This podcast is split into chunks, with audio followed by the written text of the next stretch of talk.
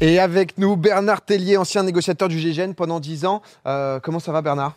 Ça va très bien. Bah écoute, euh, est-ce qu'on peut se tutoyer? Avec plaisir. Euh, déjà, déjà, désolé Déjà, un peu du, euh, retard. Mais déjà, ah, déjà, Pas de la négo. tu, tu vois un peu la négo, il m'a dit. C'est- confiance déjà, c'est oui. C'est parti. Non. Alors, pour, pour revenir, on parle du GIGN, du coup, du groupe d'intervention de la gendarmerie nationale. Euh, c'est vrai que tout le monde, je pense, les voit un peu comme une unité d'élite, etc. en France, ce que ça est. Euh, à quel niveau ils interviennent. C'est-à-dire que c'est euh, à partir de quand on appelle le GIGN parce que justement ça devient trop important. Alors, on, appelle le GIGN quand il n'y a plus d'espoir. Voilà. C'est-à-dire qu'il Ah y a des gens qui ont essayé de négocier avant vous, avant nous, il y a des gens qui ont essayé d'intervenir, ça n'a pas fonctionné, et là ils se disent, ben voilà, ben c'est, pas de notre niveau, on va appeler eh ben, le niveau supérieur, c'est le GIGN. C'est-à-dire que ben, on est la dernière roue du carrosse, Euh, si nous on n'y arrive pas, mais il n'y a plus rien après, donc on C'est a, le plus haut niveau, quoi, du coup. on a un devoir de, de réussite, Wow. euh, sinon il n'y a, y a Ah ouais. personne après nous. Voilà. Quand même. Pour, pour- ça, ça annonce la couleur. Pour, pour parler euh, euh, bah, de toi, parce qu'on dit négociateur euh, du GIGN, etc. euh, comment ça se passe déjà en termes de, de formation? Comment on se retrouve négociateur du GIGN Est-ce que, bah, j'imagine forcément, il y a des tests, euh, il y a beaucoup de vidéos euh, de France Télé, etc., même sur YouTube, de tous les tests GIGN. Est-ce que c'est les mêmes que les, euh, que les forces d'élite euh, qui sont vraiment, on va dire, armées, etc., quand tu es négociateur ou c'est un truc à part? Alors, tout ce que tu vois à la télé, on, on montre, on montre les choses accessibles. C'est-à-dire que tout ce qui est vraiment le plus dur, on ne le montre pas. Euh, parce qu'on on est obligé de, de cacher certains tests parce qu'il faut qu'il y, ait- qu'il y ait la surprise aussi Ah bah oui. des gens. Et donc, euh, on fait tous les mêmes tests parce qu'il y a un tronc commun, c'est l'assaut.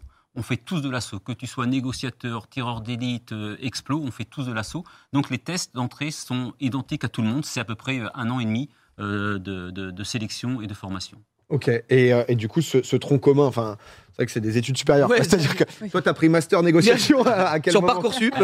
Alors, tu, tu, euh, tu, euh, tu rentres pas pour être négociateur. euh, tu sais, quand c'est c'est un rêve d'enfant de rentrer au, au GIGN, tu vois les, les groupes d'intervention, tout ça, ça, ça te fait vibrer. Et donc, tu rentres pour faire de, de, de l'assaut. Et euh, moi, ce qui m'a décidé d'être négociateur, c'est ma première mission. C'est ma première mission où j'ai vu le négociateur travailler. En fin de compte, il faut savoir qu'il y a quand même beaucoup d'attentes. Quand tu fais une prise d'otage, l'assaut attend énormément. Et c'est là où il faut être fort psychologiquement parce que les gens sont capables, l'équipe d'assaut est capable d'attendre 24 heures, 30 heures sans bouger. Et le négociateur, lui, il bosse, il bosse, il bosse. Et c'était ma première mission, et j'ai attendu, euh, je ne sais plus combien, 18 heures sans bouger. Et il y a eu le top action, une seconde d'intervention pour attraper le preneur d'otage. Et euh, le négociateur avait, avait travaillé pendant 18 heures. Lui, il n'avait pas vu le temps passer, alors Ouais, bah que oui. nous, dans l'équipe d'assaut, c'était euh, beaucoup plus long. Et là, je me suis dit, OK, c'est ce que j'ai envie de faire. et, et- et du coup, comment, enfin, donc, euh, c'est quoi C'est une formation Alors, spéciale? oui, alors déjà, il faut, faut, euh, faut qu'il y ait des tests, parce que c'est des tests en interne. Une fois que tu as fait ces 14 mois de, de formation, tu fais, euh, on va dire, au moins un an d'intervention. Et puis après, s'il y a des tests de, de négociateurs qui se libèrent, parce qu'on n'est pas énormément de négociateurs, s'il y a des tests qui se libèrent, s'il y en a qui part, eh ben, euh, on peut être 5-6 volontaires, et il n'y a en général qu'une place. Et euh, tu pars pour deux ans de formation. Ah oui. Ah oui. Est-ce que tu te souviens de ta toute première mission euh, Parce que bon, déjà assaut, etc. Mais le moment où tu passes négociateur, Ouais. est-ce que tu te, ouais, est-ce que c'était marquant tu vois, Oui, bah oui, la première mission, là, tu te, tu te bats avec des mots et plus avec des, des balles. Et t'es, euh, c'est assez, euh, assez bizarre parce que quand tu es dans l'assaut, tu es dans un groupe, tu vois, et tu, tu, on est tous. oui. on- voilà. Une équipe. Tu peux être un peu défaillant, il y a l'autre qui va, qui, va, qui va. Mais là, à la négo, tu parles directement. Si tu te trompes, les mots peuvent tuer, les mots peuvent faire énormément de mal, peuvent blesser. Et euh, des fois, les mots font plus de mal qu'une balle. hein. Psychologiquement, il- il- les gens se, se relèvent beaucoup plus difficilement psychologiquement qu'une blessure par, par mal. Et donc, c'est euh, extrêmement dur parce que là, tu te lances là-dedans à un certain moment et tu te dis, bon, bah, ça y est, il faut que. euh, là, il n'y a, a pas de filet. Les- le mot, le mot il, est, il est parti, ça y est. Et là, si ça fait du mal en face, eh ben, il peut te tuer un otage, il peut te tirer dessus, il peut se suicider. Et donc, c'est extrêmement dur. Et ma première mission, euh, alors on accompagne quand même des négociateurs pendant cette formation, euh, au fur et à mesure des mois et des, des années qu'on le fait, on accompagne un négociateur confirmé, donc on est en second. Donc déjà, ça permet de. Ouais, D'avoir du terrain, voilà, euh, de voir comment ça se passe. Et moi, ma première, euh, ma première mission, c'était un, un, un forcené. Alors la différence entre forcené et preneur d'otage, Ouais. un forcené n'a pas d'otage. Hmm. C'est-à-dire, il, il a ouvert sa fenêtre, il tire sur tout le monde dans la rue, mais il n'a pas d'otage direct. Il s'est retranché tout seul, quoi. voilà, il s'est retranché tout seul. Alors, il faut, faut savoir que sur un forcené, si on appelle le GIGN, c'est qu'il a déjà commencé à tuer. Parce qu'à peu près, il y, a, il y a beaucoup de. On, on- on ne sait pas, mais il y a quand même pas mal de forcenés en France tous les jours. Il y en a un. Et nous, euh, le GIGN est basé à Versailles. Ouais. Donc, euh, on est 80 opérationnels euh, basés à Versailles. Si on a un à Marseille et un à Lille qui n'est pas de notre niveau, on perd du temps.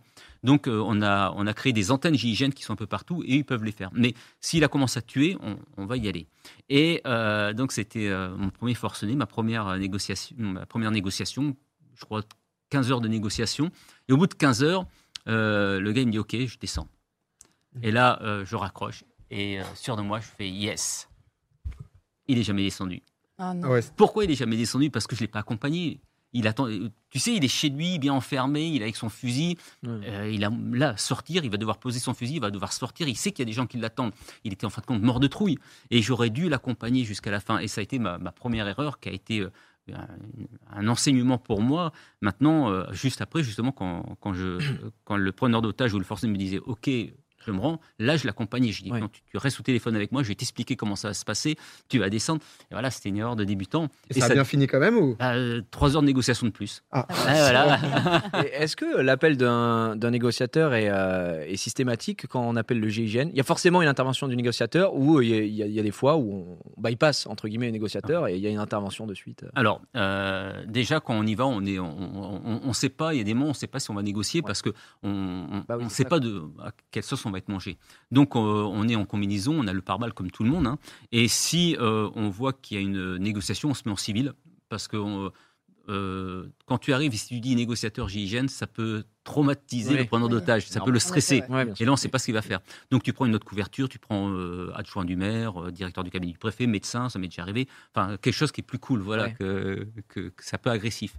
Et donc, il y a des moments, ben, si on a une suspicion que la personne ne sait pas que les gendarmes sont autour, on peut lancer un assaut euh, en toute discrétion. C'est-à-dire qu'on peut rentrer sans faire de bruit, euh, se promener dans, dans la maison pour lui tomber dessus sans qu'il le sache. Ou si on sait qu'il dort, par exemple, ben, on va en profiter pour lancer un assaut. On ne va pas commencer à le réveiller à la négo. Pour, euh, Allô expliquer- Alors attends, dors parler, s'il te plaît. Donc voilà. Donc c'est pas systématique, mais dans 90% des cas, on prend la négo. ouais. et, et- et par exemple, à n'importe quel moment, par exemple, à 4h du mat, tu te fais appeler, genre Ouais. t'es d'astreinte euh, 7-7, quoi quand, quand- Ouais, t'es d'a- t'es d'alerte 7-7. Moi, pour te donner ma, ma première année, j'étais d'alerte euh, 365 jours, euh, sans aucune journée de repos.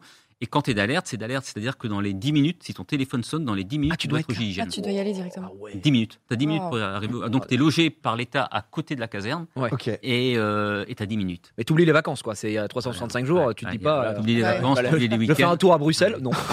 Ah, mais bon. tu, tu travailles le samedi, dimanche, le lundi, tu reprends la semaine. hein. Ouais ouais c'est ça. Oui. Et, euh, et dans les 10 minutes au GIGN et dans les, euh, les 20 minutes, une demi-heure, tu es capable d'être parti euh, ben, en Afghanistan, au Mali ou alors euh, sur, Ah ouais. euh, sur Paris, par exemple.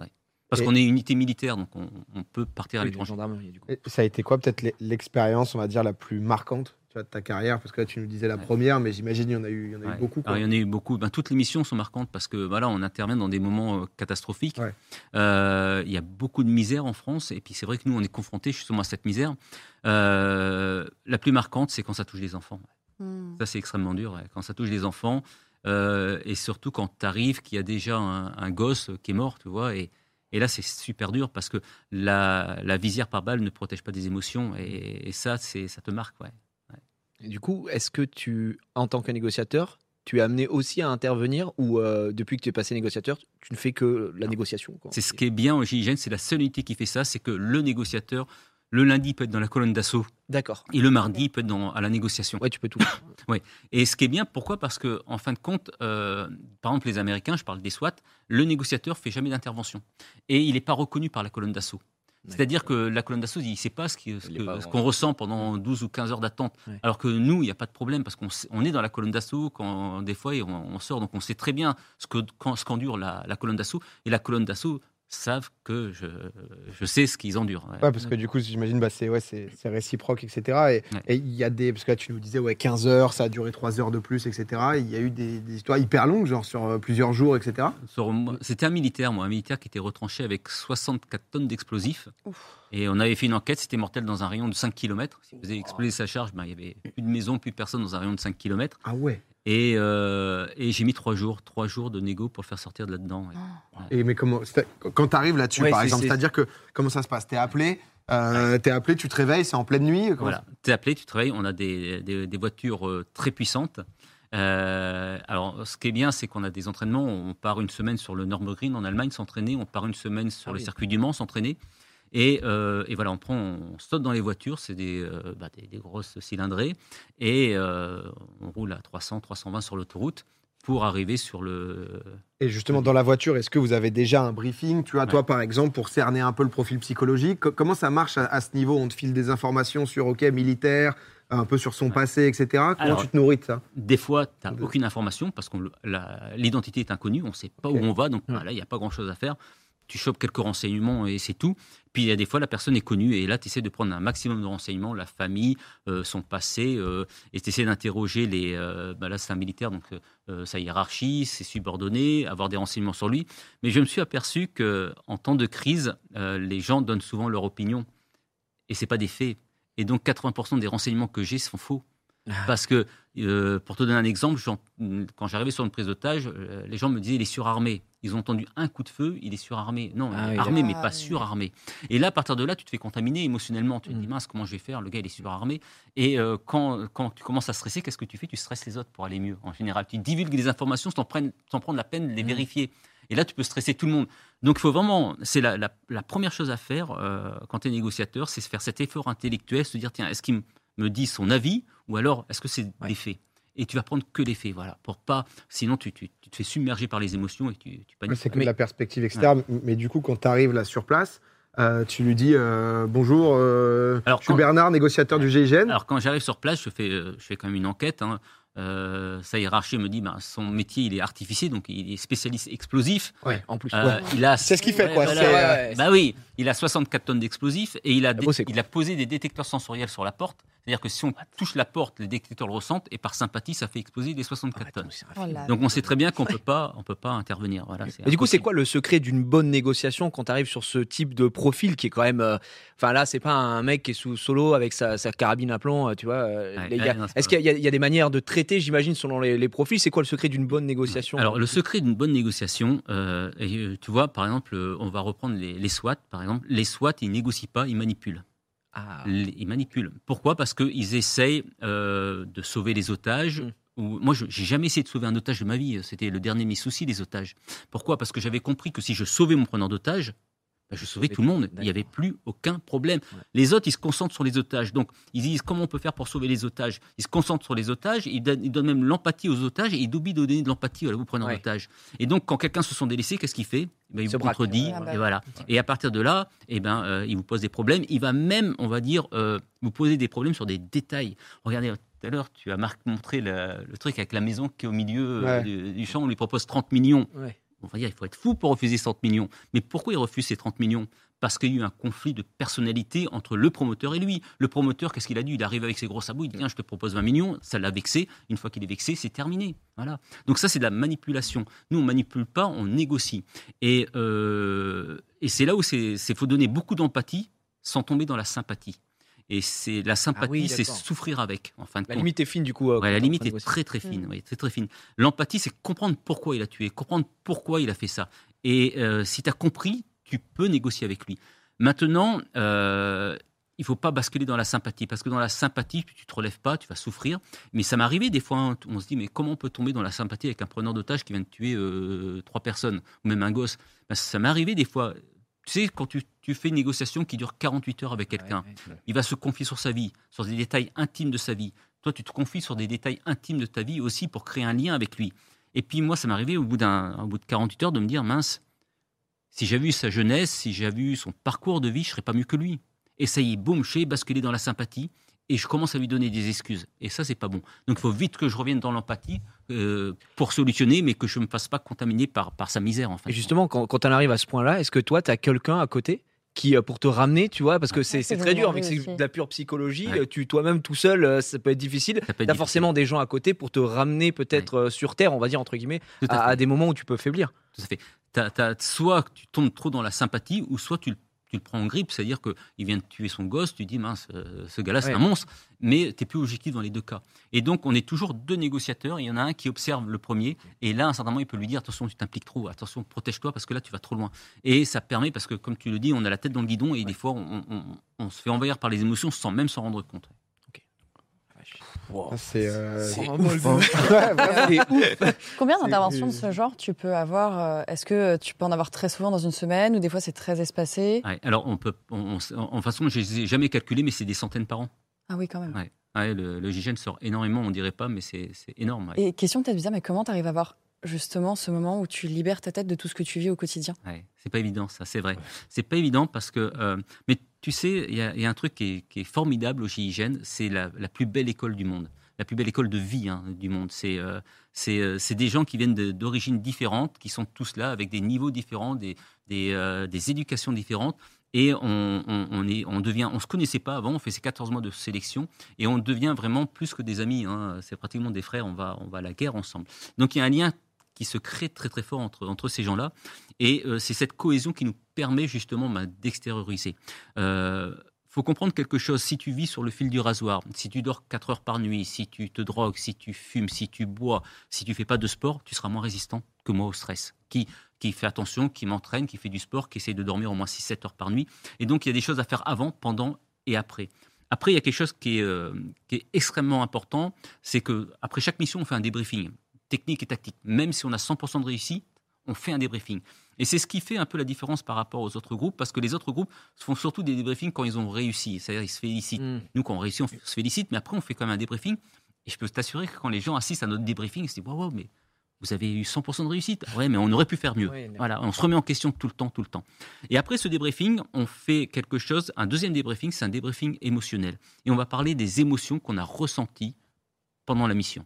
Et là, ça fait du bien parce qu'on a beau être au GIGN, eh ben, on a beau avoir eu peur. Parce que le gars, il nous a tiré dessus, la balle est passée à 5 cm de notre tête. Puis il y a moyen de péter les plombs aussi. Quoi. Bah, je bien, sûr, dire, euh, bien sûr. Et s'il n'y avait pas ce débriefing émotionnel, alors c'est pas quelque chose d'officiel. Hein. Ouais. C'est-à-dire qu'on va, on va directement, on va y voir vers quelqu'un. On a, on a beaucoup d'affinités dans le groupe. Il est, il était en mission avec nous.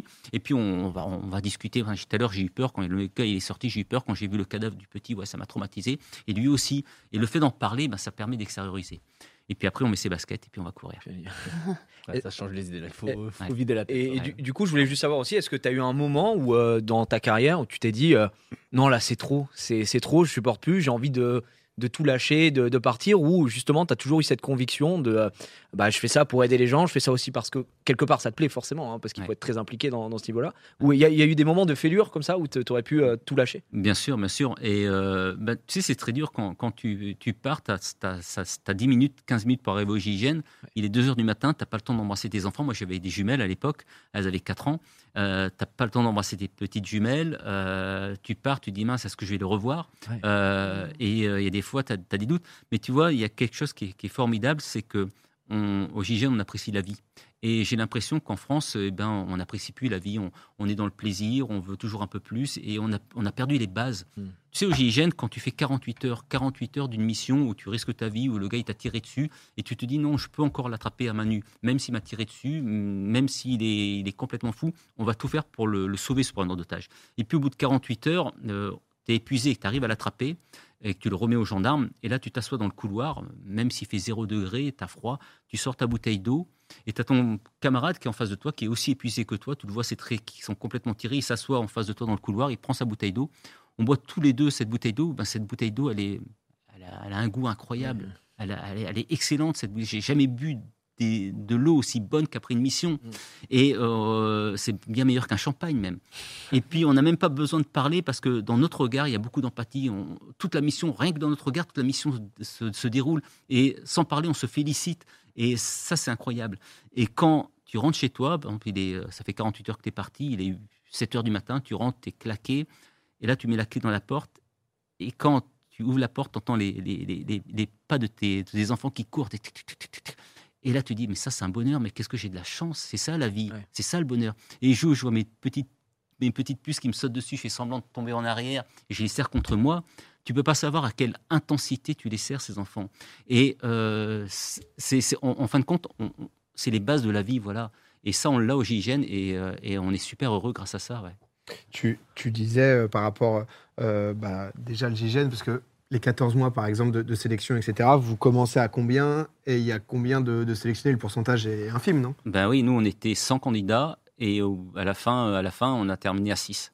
Alors, donc le côté élite Ah, de l'unité d'intervention qui Et est- c'est pas les plus forts qui, rési- qui, qui, qui sont pris. hein. Moi, quand je suis arrivé, il y avait des, des montagnes de muscles qui étaient Oui, c'est là. un tout, j'imagine. C'est- Mais beaucoup en fin de compte, non nous, on veut prendre des gens qui ont certaines valeurs. C'est-à-dire, et la première valeur, quand, quand quelqu'un rentre au GIGN, aussi performant soit-il, hein, euh, même si c'est un mastodonte, même s'il est super performant, on va se poser qu'une question, c'est est-ce qu'on peut lui faire confiance? Si on a un doute, on ne prend pas. Aussi bon soit-il, s'il y a un doute, on ne prend pas. On préfère prendre quelqu'un qui est moins bon physiquement, mais en qui on aura toute confiance. Est-ce qu'on peut lui remettre notre vie entre ses mains quand on va partir en mission Mm. Est-ce que dans la vie de tous les jours, est-ce qu'il va s'entraîner avec nous? Est-ce qu'il va répondre présent? Quand le bip va sonner, est-ce qu'il va être là dans le quart d'heure? Et si on a doute, on ne prend pas aussi fort soit-il. Donc, on a ces valeurs, ce qui sont euh, la confiance, et c'est la première valeur qu'on recherche euh, chez les gens GIGN. Parce que toi, tu as été, du coup, euh, enfin, tu es un ancien euh, du, du GIGN. Il y avait une question euh, à l'instant là, de, de, de Valékel sur Twitter euh, qui disait à la vue du rare, enfin, de la rareté du métier de négociateur, euh, est-ce que tu peux être appelé à nouveau, par exemple, pour une mission spécifique enfin, Je sais pas combien il y a, par exemple, de négociateurs Ah ouais, du GIGN ouais. en France à l'heure actuelle, euh, par exemple. Il donc, euh, n'y en a pas énormément au, au- GIGN, ils sont pas, euh, je crois qu'ils sont à, à, 8 maintenant. 8 négo- Nous, à mon époque, on était 4, maintenant ils sont, ils sont Ah passés oui. à 8. Ok, Ouais, oui, c'est donc, pas Sur tout euh, le territoire, Oui, hein, c'est que dalle. Euh, négociateur J, le GIGN n'est que à Versailles. Oui, que- mais du coup, vous, vous, bah oui, bah, par- Oui, voilà, c'est ça. ils Donc, GIGN, partout, ouais, voilà, ils interviennent partout. ouais. Et donc, euh, et donc euh, ça, c'est c'est- ça, c'est dans les, dans les séries américaines où tu vois que l'ancien euh, des commandos Spéciaux est rappelé. Non, euh, il y a des jeunes qui sont là, qui sont super performants, et on va pas rappeler un ancien euh, qui a lâché depuis des années, euh, alors que les, les jeunes sont aussi performants que les anciens. Voilà. Ils sont en train d'être formés. Bien etc., sûr, ils sont, quoi. ils, sont, ils sont au top. ouais. Et du coup, il y a une hiérarchie spéciale au GIGN, puisque bah, c'est forcément euh, militaire. Est-ce qu'il y a des reconversions euh, plus tard, des gens qui étaient, euh, je sais pas, dans un poste spécifique et euh, qui euh, sont montés en grade, où ça fonctionne pas tellement dans. Alors, la, la pyramide pour monter en grade, est- comme on n'est pas nombreux, c'est Bah, très, ça, très ouais. dur. Voilà, c'est très, très dur de monter en Il n'y a pas le général du GIGN. Ah si, il y a un général, bien sûr. Il y a- un général du GIGN, bien sûr. Il y a, un que je salue.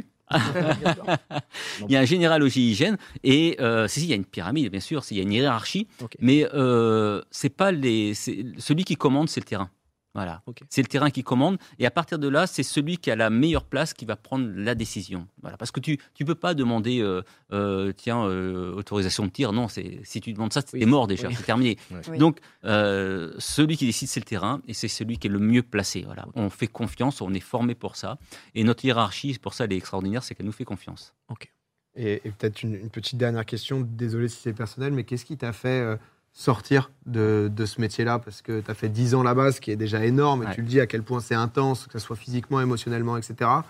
C'était le besoin de. Bah, c'est ce que tu disais tout à l'heure. Ouais. C'est un certain moment, une certaine lassitude. ouais, une certaine... Tu sais, quand tu es appelé, euh, bah, tu vois des morts, des cadavres, Ouais, euh, parce qu'on t'appelle toujours euh, difficile. trop tard. Alors, il y a encore des gens vivants, donc tu te focalises sur les gens qui sont vivants. Euh, et puis, au bout de dix ans, à un certain moment, j'avais plus envie. Euh, mon téléphone sonne, et je dis non, j'ai plus envie. Alors, j'y étais, ça s'est très bien passé. Et à partir de là, j'étais voir mon patron après la mission. J'ai dit non, stop, j'arrête. j'ai- plus la niaque, c'est tout. C'est dangereux pour moi, c'est dangereux pour les otages, c'est dangereux pour mes collègues, c'est dangereux pour tout le monde. Et il faut être honnête, hein, il faut être honnête euh, envers soi-même, envers les autres. Et puis il faut savoir raccrocher. Voilà. Je- Non, mais- Je peux me permettre une dernière question, Je peut-être un peu personnelle aussi, et pas du tout obligé de répondre, mais euh, forcément, comme c'est quand même un métier vraiment à risque, est-ce que, euh, s'il y a des gens que ça intéresse et tout ça, est-ce que c'est un métier dont on vit bien au final tout de même quand on voit les risques qu'il y a encourus derrière? Alors, Ou euh, pas tellement, quoi c'est, euh, alors c'est ça dépend, passion. on vit bien. c'est- Ouais, c'est le, le travail, la passion, bon, elle va, va bien 5 C'est minutes. un, c'est un métier passion. Ouais. C'est un métier passion. Voilà. Voilà. Faut pas aller là-bas pour gagner de l'argent. Mm. Tu étais militaire. Hein, Ouais, bien sûr. Voilà, c'est- tu vas pas là-bas pour gagner de l'argent. Mais il faut savoir que c'est euh, une, une formidable expérience dans ta vie. Euh, tu évolues, mais tu évolues incroyablement euh, pendant, pendant ce, ce stage hygiène et puis après tout au long de ta carrière.